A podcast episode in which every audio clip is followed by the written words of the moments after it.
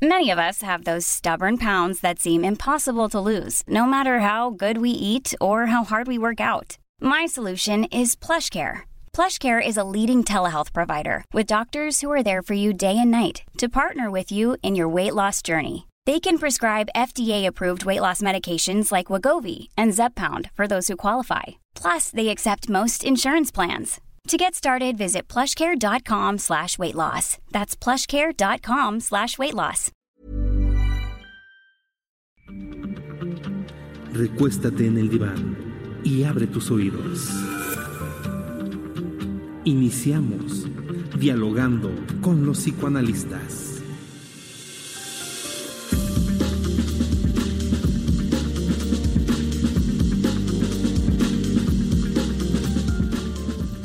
Hola, ¿qué tal? Buenos días. Encantados aquí de estar con ustedes en Dialogando con los psicoanalistas. Soy Rocío Arocha, estoy con Ruth Axelrod y José Estrada. Un placer estar con ustedes. Les damos en nuestro teléfono en cabina, es el 5580 68 11 58 para que nos llamen, por favor. También tenemos nuestro WhatsApp que es el 55 30 10 27 52. Estamos encantados de escucharnos en Guadalajara en el 100.3 de FM, en Nuevo Laredo en el 101.9 de FM, en San Luis Potosí en el 93.1 de FM, Tampico 92.5 de FM, Tabasco 106.3 de FM, Tehuacán Puebla 99.9 de FM y Acapulco en el 92.1. El tema del día de hoy es el duelo. ¿Por qué? Porque estamos en el Día de Muertos y tenemos muchas cosas interesantes para hablar sobre este tema. Así que comenzamos. El duelo es el proceso de adaptación emocional que sigue cualquier pérdida pérdida de un empleo, pérdida de un ser querido, pérdida de una relación, entre otras. Aunque convencionalmente se ha enfocado la respuesta emocional de la pérdida, el duelo también tiene una dimensión física, cognitiva, fisiológica, de la conducta que es vital en el comportamiento del humano y que ha sido muy estudiado a lo largo de la historia. En la actualidad se encuentra una discusión del tema de si otras especies también tienen sentimientos de duelo como los seres humanos, y en algunas de ellas se han observado comportamientos peculiares ante la muerte de sus congéneres. Este proceso es tan importante para el ser humano que a lo largo de la historia distintos personajes han hecho reflexiones a él. Sigmund Freud lo describe así. El duelo es por regla general la reacción frente a la pérdida de una persona amada. La melancolía singulariza en lo anímico por un desasosiego profundamente dolido, una cancelación del interés por el mundo exterior. En el duelo el mundo se ha hecho pobre y vacío, en la melancolía, eso le ocurre al yo mismo. Octavio Paz describe parte de la esencia de la relación entre la vida y la muerte en el mexicano. Nuestras representaciones populares son simples burlas de la vida, afirmación de la naderia e insignificancia de la humana existencia. Adornamos nuestras casas con cráneos, comemos el día de los difuntos panes que fingen huesos, y nos divierten canciones y chascarrillos en los que se ríe la muerte pelona. Pero toda esa fanfarronería familiaridad no nos da dispensa de la pregunta que todos nos hacemos. ¿Qué es la muerte? No hemos inventado una nueva respuesta y cada vez que nos preguntamos, nos encogemos de hombros. ¿Qué importa la muerte si no me importa la vida?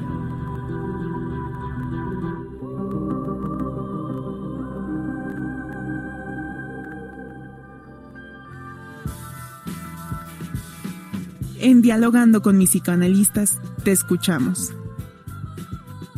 Iniciamos.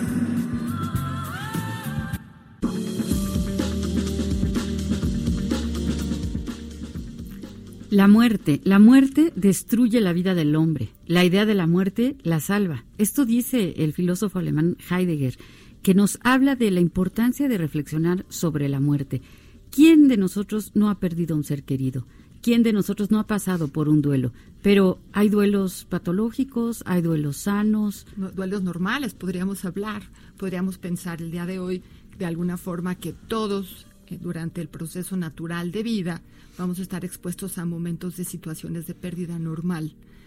la pérdida normal sería simplemente que el día de hoy ya no es el día de ayer y que el tiempo pasa y no es un ejercicio que podamos atrapar para poderlo repetir todos los días estamos perdiendo cosas, pero también las estamos ganando.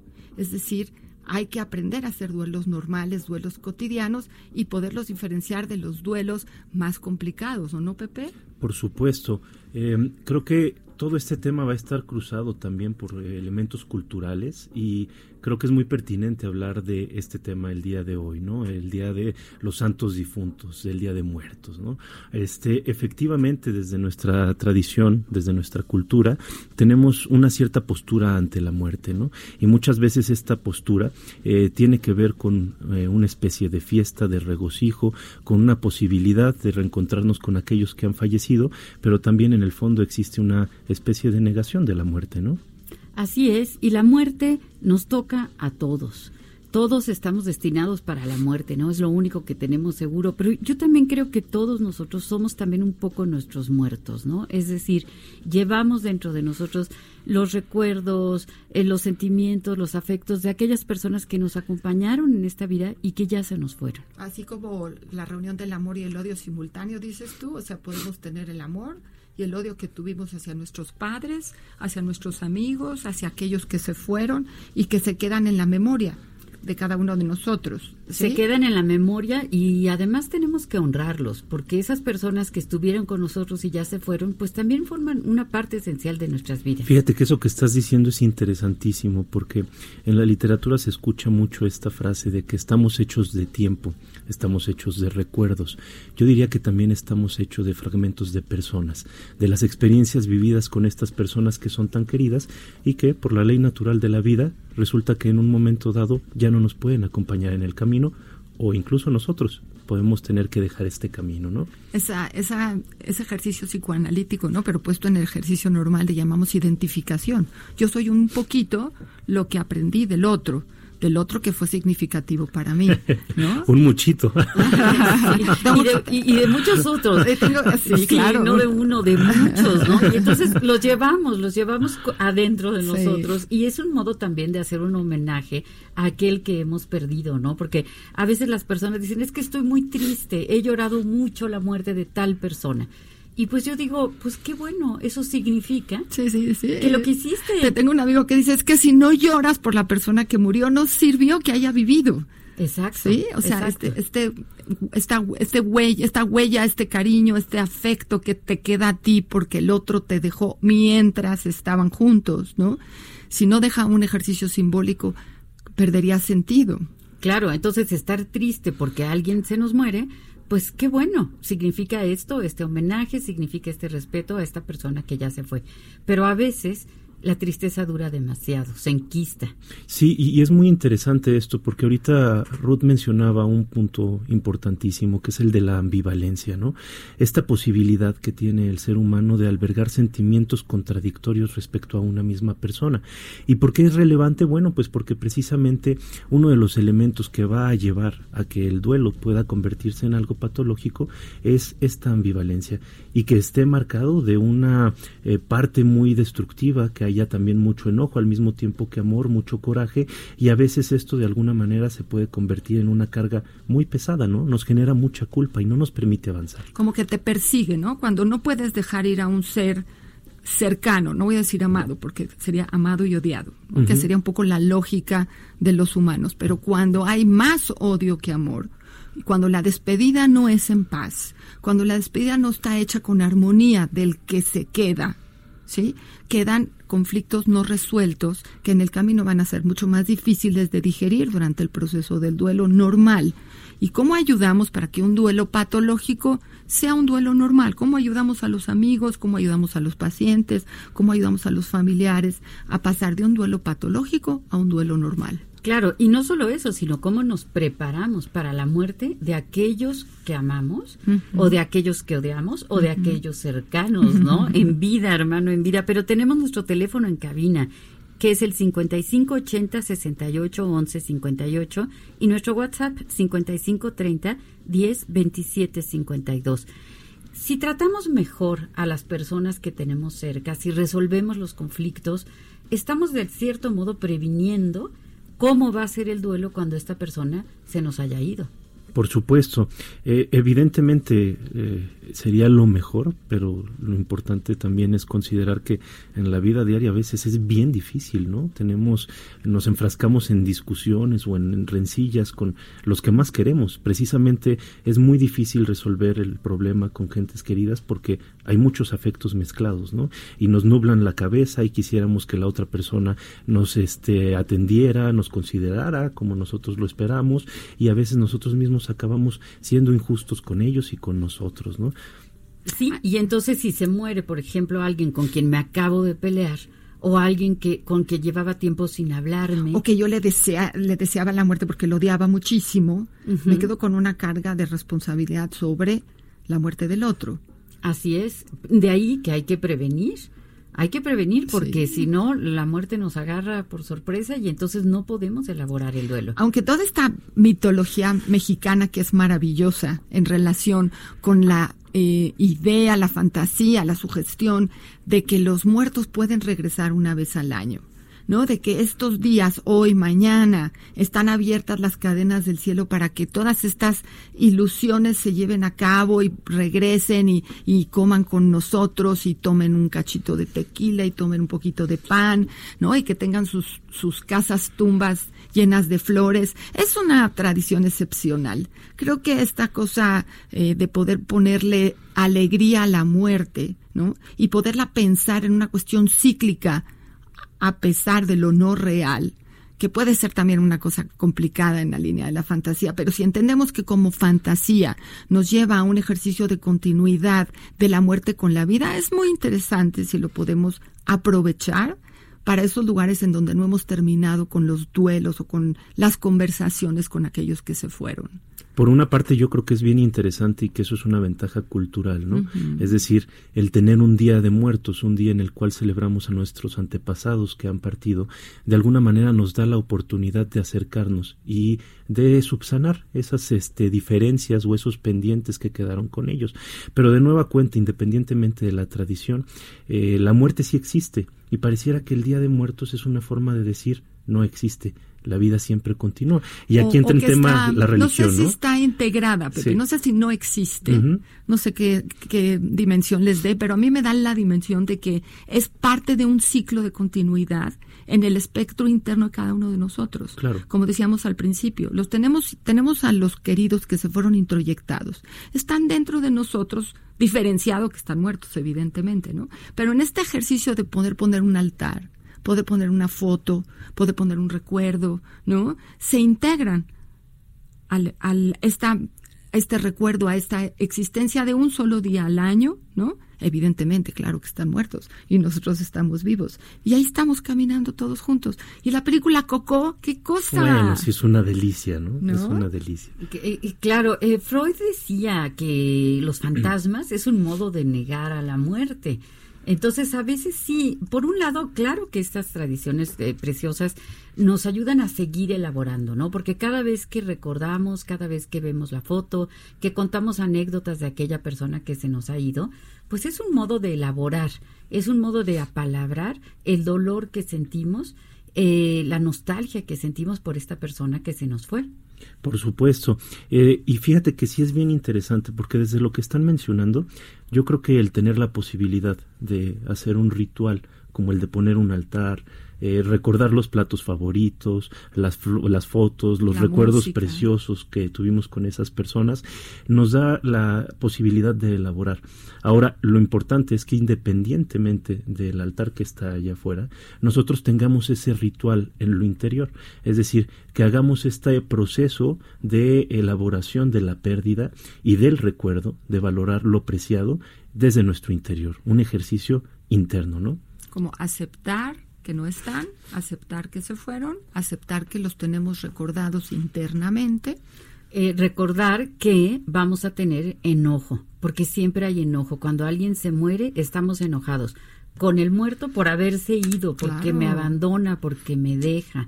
Entonces hay un enojo. También puede haber un enojo conmigo por lo que me faltó de hacer, porque siempre nos falta algo por hacer por esa persona que se nos ha ido, ¿no? Y también puede haber un enojo a veces, pues, eh, con el universo, con la vida, con Dios, con como queramos decir, porque se, se, llevó a esta persona que queríamos, ¿no? Entonces, a veces este enojo nos atrapa, nos quedamos amargados, nos quedamos dejando de vivir el presente por estar anclados en un pasado de esa persona que se nos ha ido. Justamente, ¿no? Y creo que ahí estaríamos entrando a las etapas del duelo, ¿no? Que estás mencionando y que en realidad, según los tanatólogos, los que se dedican a estudiar los procesos de aceptación de la muerte y de elaboración de la misma, dirían que son cinco, ¿no? La primero tenemos la negación, la ira, la negociación, la depresión y por último la aceptación, ¿no? que es una especie de aclaración, de balance y de continuación de la vida. Pero en cualquiera de estas cinco nos podemos quedar atorados porque es muy difícil, es muy doloroso pero el riesgo es que nos quedemos en un mundo de fantasmas, ¿no? Al estilo Pedro Páramo. Así es, y entonces nos quedemos ahí nada más esperando, ¿no? A que, a que aparezca ese muerto o hablando con el muerto y dejando que la vida se nos vaya. Incluso se dice que cuando eh, sentimos mucha angustia frente a la muerte propia es porque nos ha faltado vivir, porque estamos dejando de lado la posibilidad de la vida. Nuestro teléfono en cabina, el 5580 68 11 58. Nuestro WhatsApp 5530 1027 52. Queremos dialogar con ustedes, queremos que nos platiquen cómo están viviendo sus duelos. Y cómo disfrutan el Día de Muertos también, ¿no? El dolor y el placer llegan en un momento juntos, el Día de Muertos en México. Empezando, cuando comenzamos a escuchar las palabras del inicio, decía que eh, se ríe la muerte pelona, ¿no? Cuando hablamos de los duelos sobre nuestros muertos, simultáneamente aparece otro afecto, que es el miedo al día en que me toque a mí tener que despedirme. El día en que la muerte pelona vaya por mis patitas, ¿no? La, flaca, ¿no? La flaca. Tenemos una llamada. Buenos días. Hola, buenos días. ¿Cómo están? Buenos días. Buenos días. Muy buenos días. Mira, mi nombre es Ricardo y pues bueno, quisiera compartirles un poquito mi experiencia de duelo. Este, pues Adelante. muchas gracias. Eh, pues mira, soy de aquí de la Ciudad de México. Fíjate que eh, fíjate que nos, bueno, un servidor eh, tuvo un duelo demasiado fuerte hace nueve años próximamente, en, en, enero.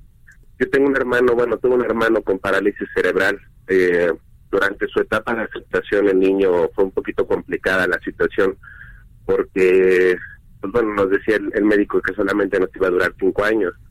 Eh, gracias a la, a la, a la, a hacer guerrera mi mamá, pues bueno, el niño duró 22 años Mm. Cuando él cuando cuando él partió, cuando él partió a, otro lado, cuando él se fue a, la presencia de Dios, fue muy complicado, fue muy difícil, ya que yo soy chef, yo tuve que abordar, él, falleció el 26 de enero, yo tuve que abordar eh, a un crucero, yo me tuve que ir exactamente el día 2 de febrero, con el dolor inmenso, y te puedo comentar que el día de hoy a sus nueve años que sé que la partido ha sido muy, muy complicado la vida, porque fue una enseñanza de vida muy, muy fuerte, ¿no? Tú comentabas algo hace ratito donde decías que, que cuando tú ya eh, tener miedo, fíjate que nosotros hemos estado mucho tiempo en pláticas con tanatólogos, hemos tenido muchas cosas al respecto y como familia hemos tomado muchas decisiones y aprendes a vivir la vida, la esencia de la vida principalmente, a valorar que efectivamente eh, valemos mucho, ¿no? Pero también la vida es demasiado corta y para ahí valga la redundancia, como diría la película de Macario, ¿no?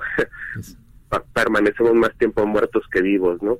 Eh, una de las cosas en la que nosotros hemos dado, nos hemos dado cuenta que nuestra mayor ilusión es volverlo a ver. Eh, estos días para nosotros es muy complicado, sabemos que está su esencia, pero no lo olvidamos. La verdad es que, perdón, pero se me hace uno de la, uno de la garganta, no lo olvidamos, eh, fue algo muy, muy bueno, muy importante para nosotros. Y bueno, ahora que estamos aquí, que, que él que él ha regresado su esencia y toda esta parte aquí a tu casa, sabemos que existe, sabemos muchas cosas, ¿no? Eh, pasamos muchas situaciones. Hace ayer, eh, con eso concluyo y te lo quiero compartir. Ayer estábamos platicando mamá y yo y sin querer se movieron las pelotas que él jugaba. Entonces te das cuenta que en verdad algo más allá que su espíritu viene a conocernos aquí a este mundo, ¿no? Este mundo terrenal. Es padre, hay que disfrutar a los difuntos y, pues bueno, ¿qué más te puedo decir? Ricardo, muchísimas gracias por tu llamada. Vamos a, seguir comentando, te agradecemos. Y, bueno, eh, sin duda tu hermano les dejó unos aprendizajes impresionantes, ¿no? Que les están ayudando a continuar con la vida. Así es. Y fíjate, Ricardo, gracias por la llamada, pero retomar que no es lo mismo cuando nos toca enterrar a nuestras a nuestros padres o abuelos que son generaciones que naturalmente irían, digamos, al otro mundo antes que nosotros, a dejar ir a un hermano que pertenece a tu misma generación, a tu misma eh, casta, por decirlo así, que de, alguna forma no le tocaba, ¿no? Aunque era una muerte anunciada. Es correcto, pero fíjate que para nosotros no era como un hermano, para un servidor fue como un hijo. Yo, yo soy gay y para mí fue como un hijo porque su aprendizaje fue muy fuerte, ¿no?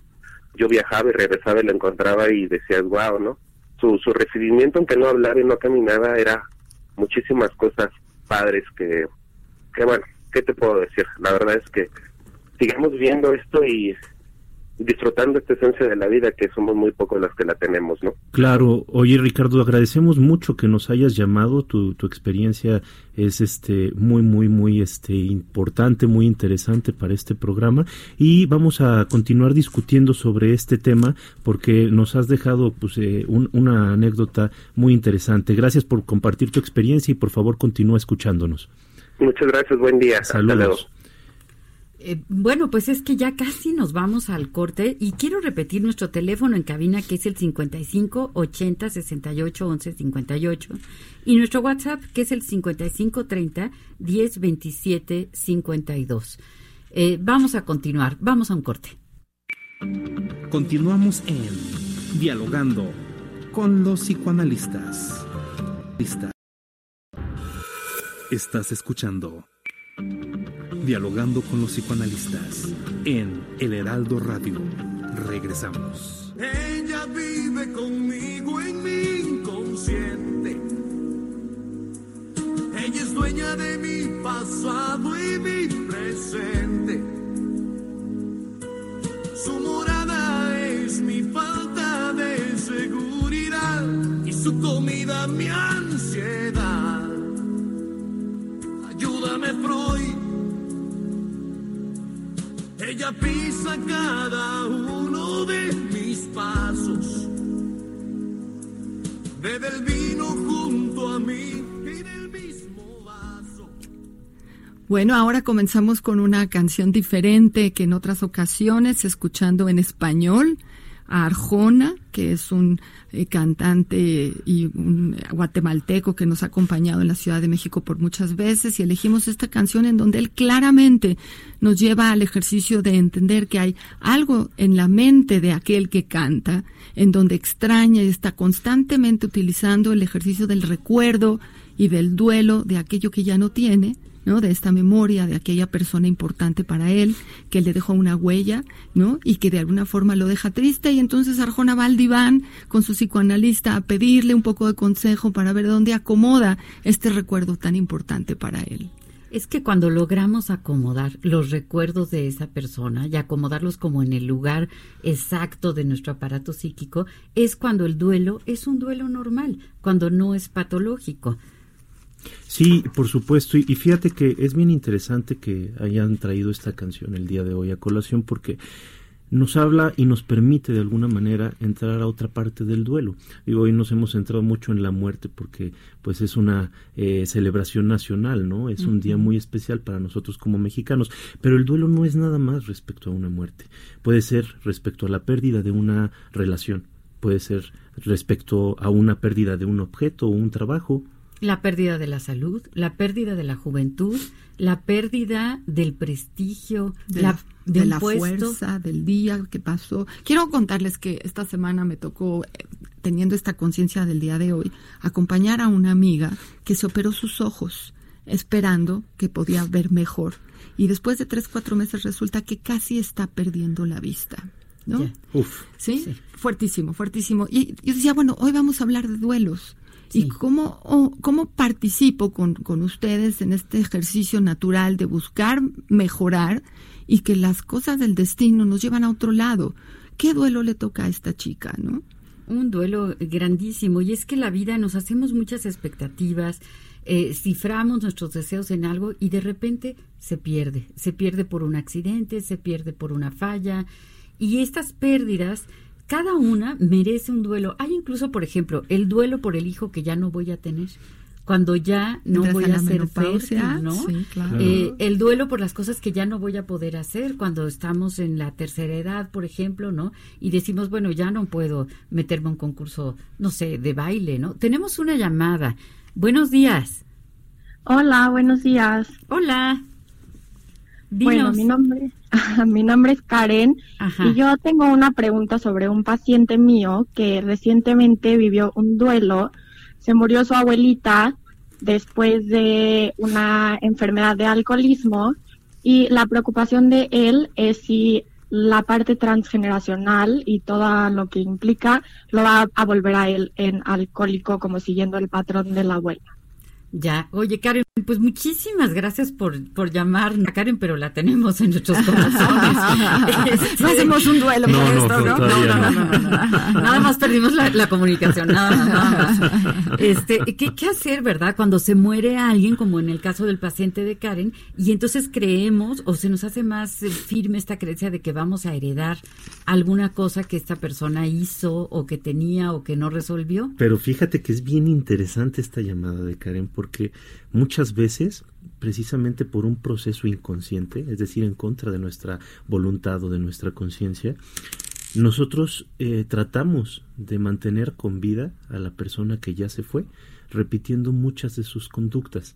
Sí. Y entonces el miedo sí es algo real, ¿no? Es, es, es algo que debe estar presente, aunque, bueno, lo, lo adecuado es trabajarlo, ¿no? Es este, hablarlo, externalizarlo.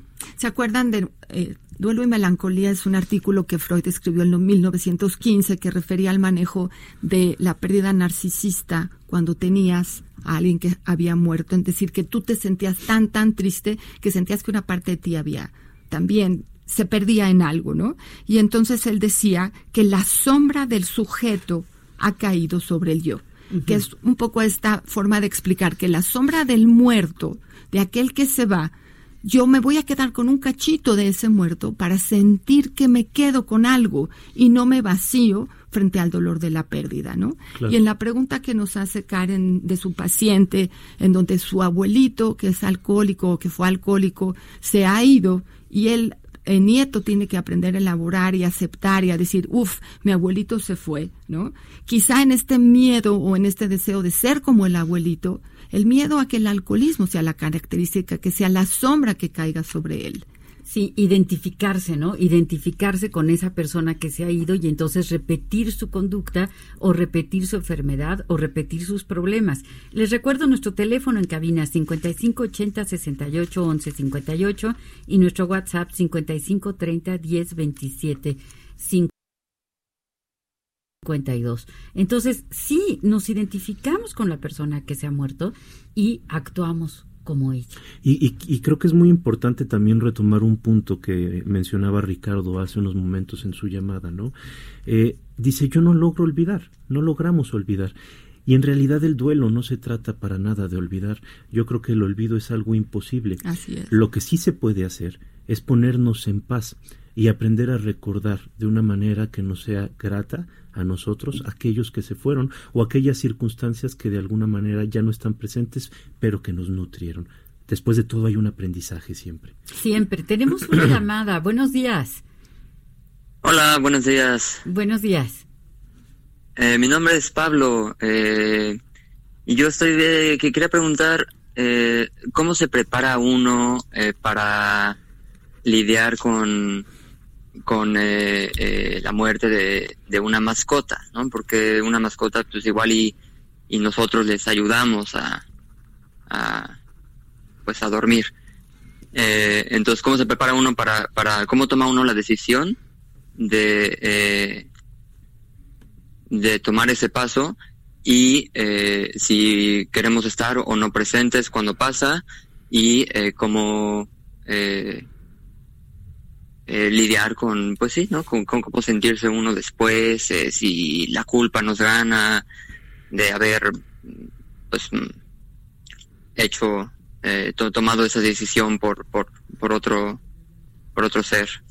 Claro, Pablo, no sabes qué gusto me da escuchar esta llamada y esta pregunta tan inteligente y tan pertinente y sobre todo tan sensible, porque a las mascotas las queremos muchísimo. Y a veces, por ejemplo, un perro puede estar muy enfermo y entonces el, el veterinario nos dice lo mejor es inyectarlo dormirlo, ¿no? Quizá este, esta cuestión de la ética de la eutanasia tan complicada que podríamos meter ese programa más adelante, Rocío Pepe, sí, si les llama la atención. un programa o varios, sí, varios, en relación con la ética, ¿no? Pero efectivamente cuando uno va a tomar la decisión de ponerle fin a la vida de una mascota, uno está dolido, aterrado, eh, en un momento de muchísima sensibilidad. Las mascotas son muy, muy importantes y han sido muy importantes. Hay un proyecto ahorita para ayudar a mujeres en relación con la relación con las mascotas. Hay psicoterapia con mascotas. Las mascotas son muy, muy, muy importantes para nosotros. Y sobre todo, fíjate que aquí en la Ciudad de México, Ruth, ahorita que, que sale este tema, gracias a la pregunta de Pablo, eh, somos de los de las ciudades en el mundo que más mascotas tenemos. Somos súper perreros. Y entonces es muy comprensible que sí podamos hablar de duelo con mascotas, porque ahora, dadas las condiciones de vida de los jóvenes o de las personas en la ciudad en general, eh, muchas veces la mascota es la relación más cercana que una persona establece con otro ser vivo. Entonces, claro que cuando fallece una mascota, pues evidentemente es una pérdida monumental. ¿Y qué le decimos a Pablo sobre cómo nos preparamos. Gracias, Pablo, por tu llamada. ¿Cómo nos preparamos? primero es primero reconocer la, lo valioso que es para el ser humano tener a su mascota y darle su lugar afectivo y su lugar en la relación de ayuda mutua que se dan tanto el animal vive y disfruta como el sujeto humano vive y disfruta en esta relación. Y la pérdida sería terrible. ¿Cómo nos preparamos reconociendo que es importante darle su lugar a la muerte digna de este animalito, ¿no? Que sea en el tiempo de concordancia con el médico. Sí, si la eutanasia es válida para un animalito, tiene que ser en relación con que sea el momento adecuado para el manejo sano de todos, claro, de la culpa, como decía Pablo, ¿no? Y de poder em, poner el lugar del recuerdo en el lugar sano hicimos lo que teníamos que hacer, se le dio la calidad de vida adecuada a este animalito. No, se le permitió que siguiera sufriendo, porque iba a seguir sufriendo si es que no se tomaba una decisión así, ¿no? Y sobre todo aprovechar el tiempo. Yo creo que uno de los temas que más impiden tanto con personas como con animales o como con situaciones el establecer un duelo adecuado es eh, todos los remordimientos todo el no hice, dejé de hacer, no estuve presente, qué tal si hubiera actuado de esta manera. Y entonces creo que lo más importante cuando tenemos una situación que nos está avisando de la inminencia de la muerte de un ser querido es empezar a aprovechar el tiempo que queda para precisamente disfrutar de la relación en vida, como decías hace Y quedarse en paz, ¿no? sacar todo el papelito de hice esto, hice esto, no dejé de hacer lo máximo que yo podía dentro de mis posibilidades. Es decir, hay diferencia entre una muerte esperada, como dice Pablo, ¿no? Ya es momento de dejar ir a la, la, relación o al ser que le toca porque ya llegó a su fin, porque también los animalitos luchan para no morir, ¿eh? A mí me ha tocado acompañar a algunos que hacen hasta lo imposible para recibir y dar todo el cariño que, que pueden hasta el último día que están en vínculo con, con su amo. Sí, y justo creo que es muy interesante, quisiera aprovechar el espacio para recordar que también tenemos una columna eh, en el Heraldo Digital que se llama Divagando.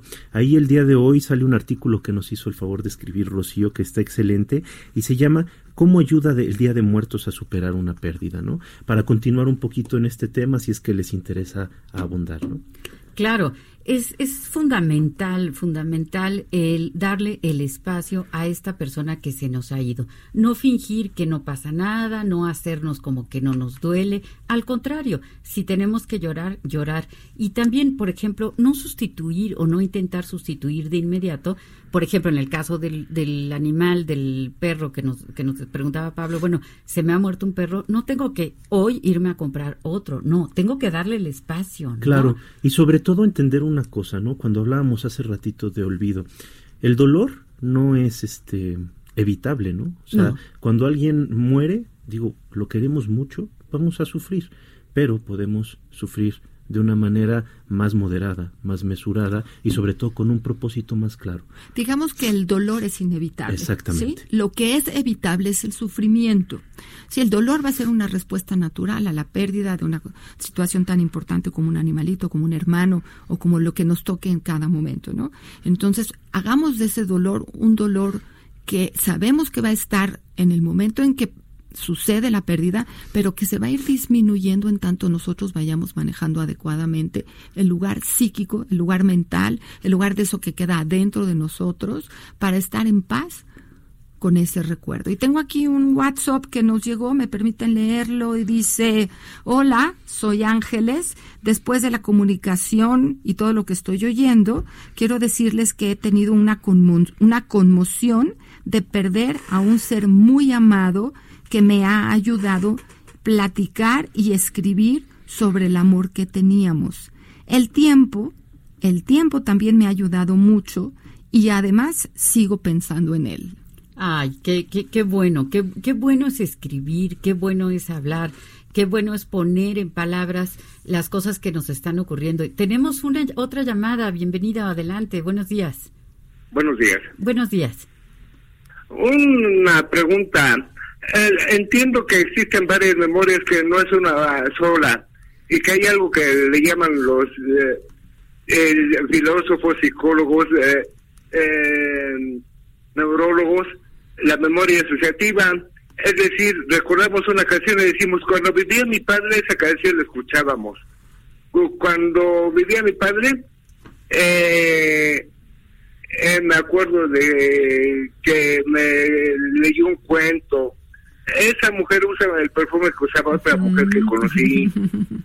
Entonces, eh, los sentidos eh, son una parte de la memoria, entiendo, eh, llamado emociones. Entonces vinculamos tal vez los recuerdos mentales con los recuerdos de los sentidos, ¿no?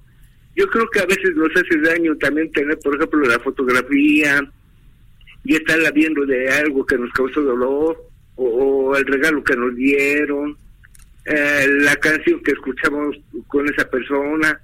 Eh, tal vez una forma de sanar es alejando algunas cosas que dañaron, pero recordando cosas buenas. ¿Cuál es su nombre? Tal vez apuntando. No sé, es mi punto de vista. Sí, eh, me gustaría ¿cuál es que me su nombre? diferencia entre emoción y sentimiento. Sí, ¿cuál es su nombre?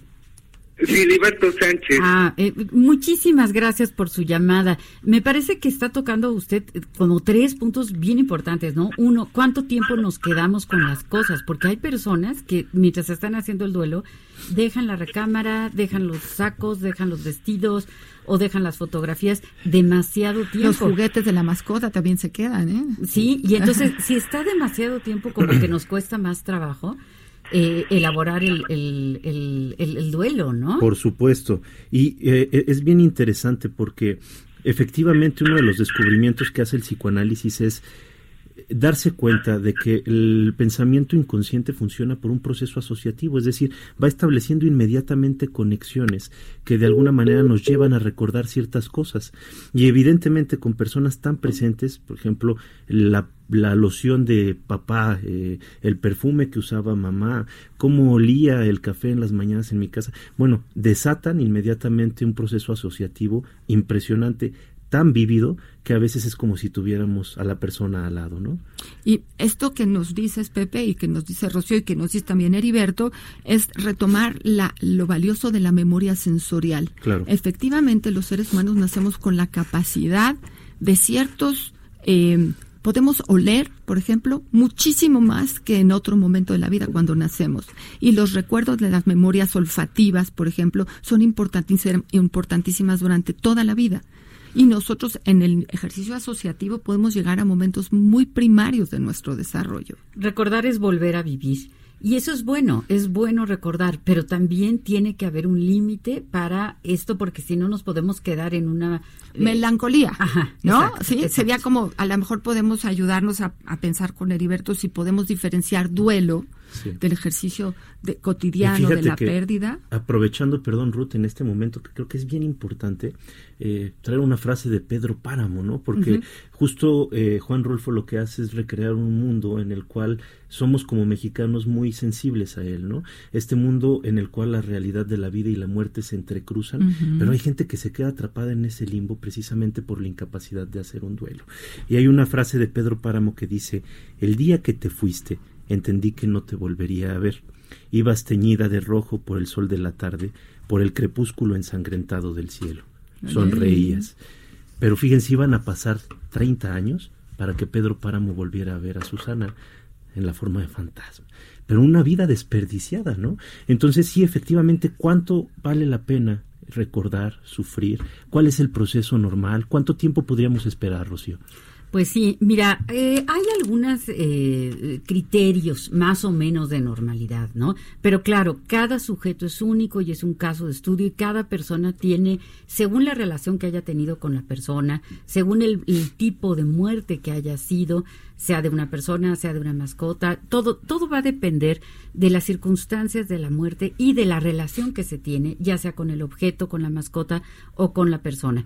Pero calculamos que si pasan más de dos años y seguimos con un dolor así como insostenible, que no te deja hacer otra cosa, que solo estamos pensando en eso, ¿no? Porque los primeros meses, bueno, lo más normal será eso, ¿no?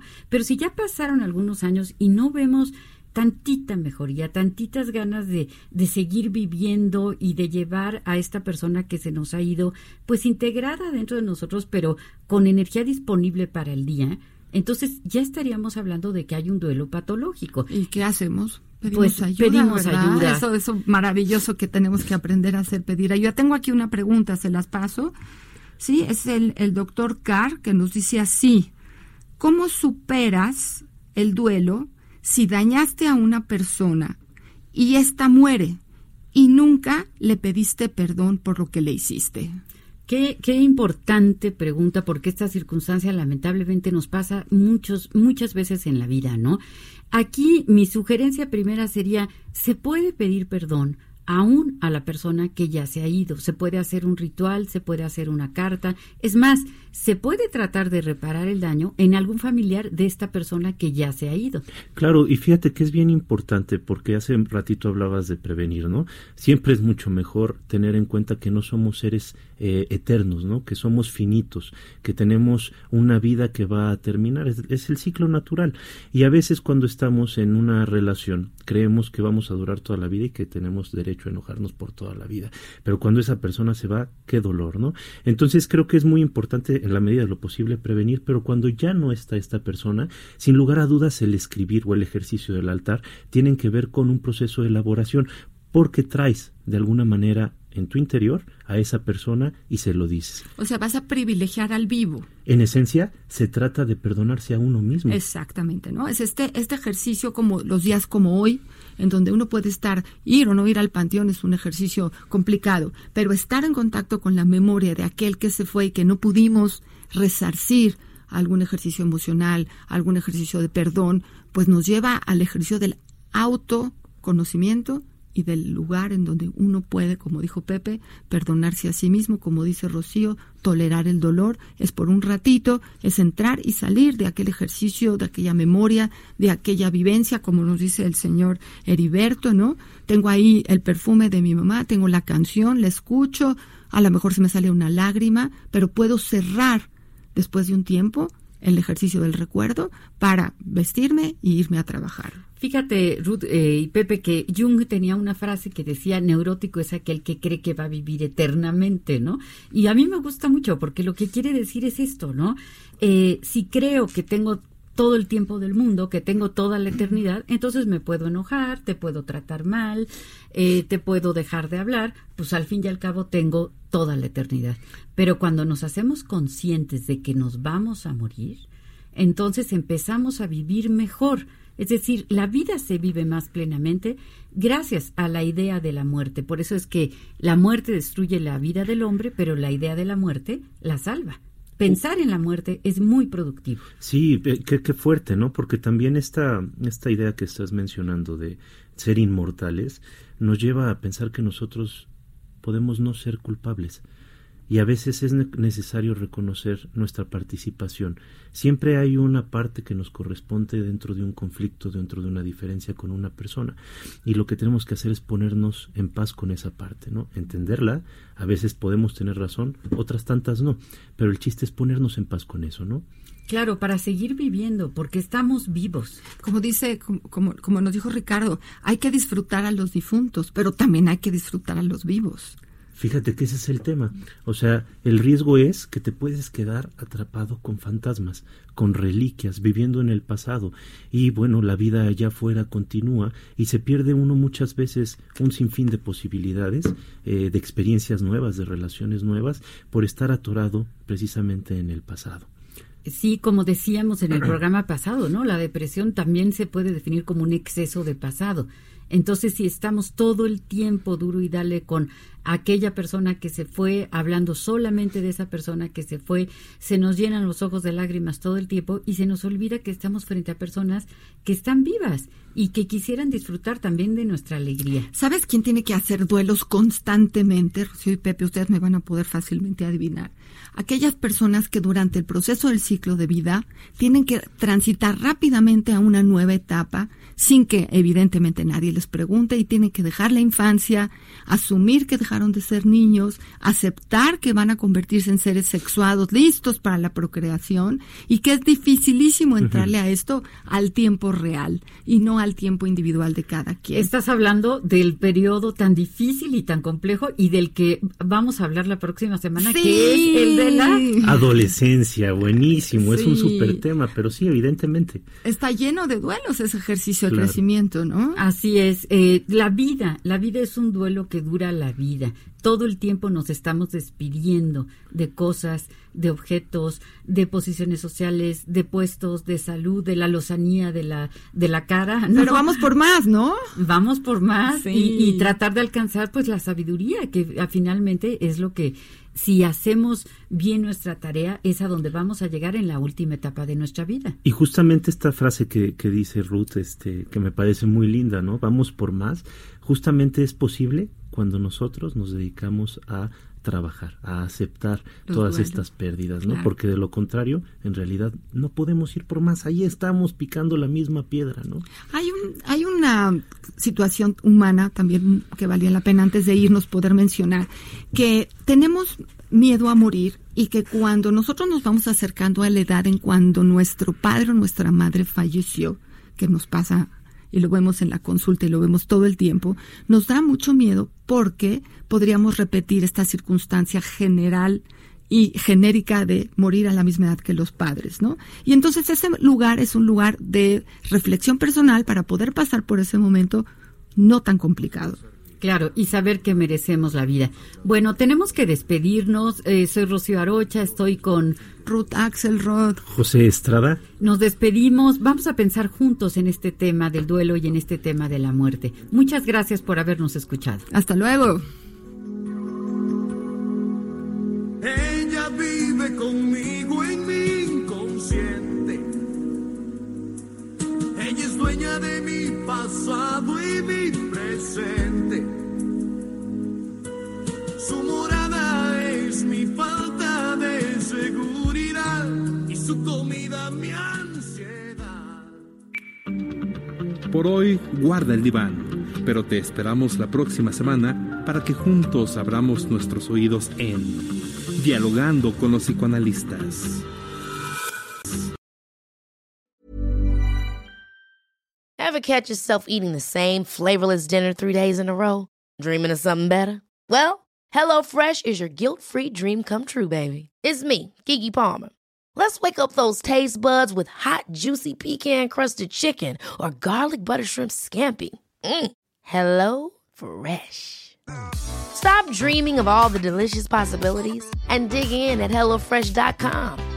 Let's get this dinner party started.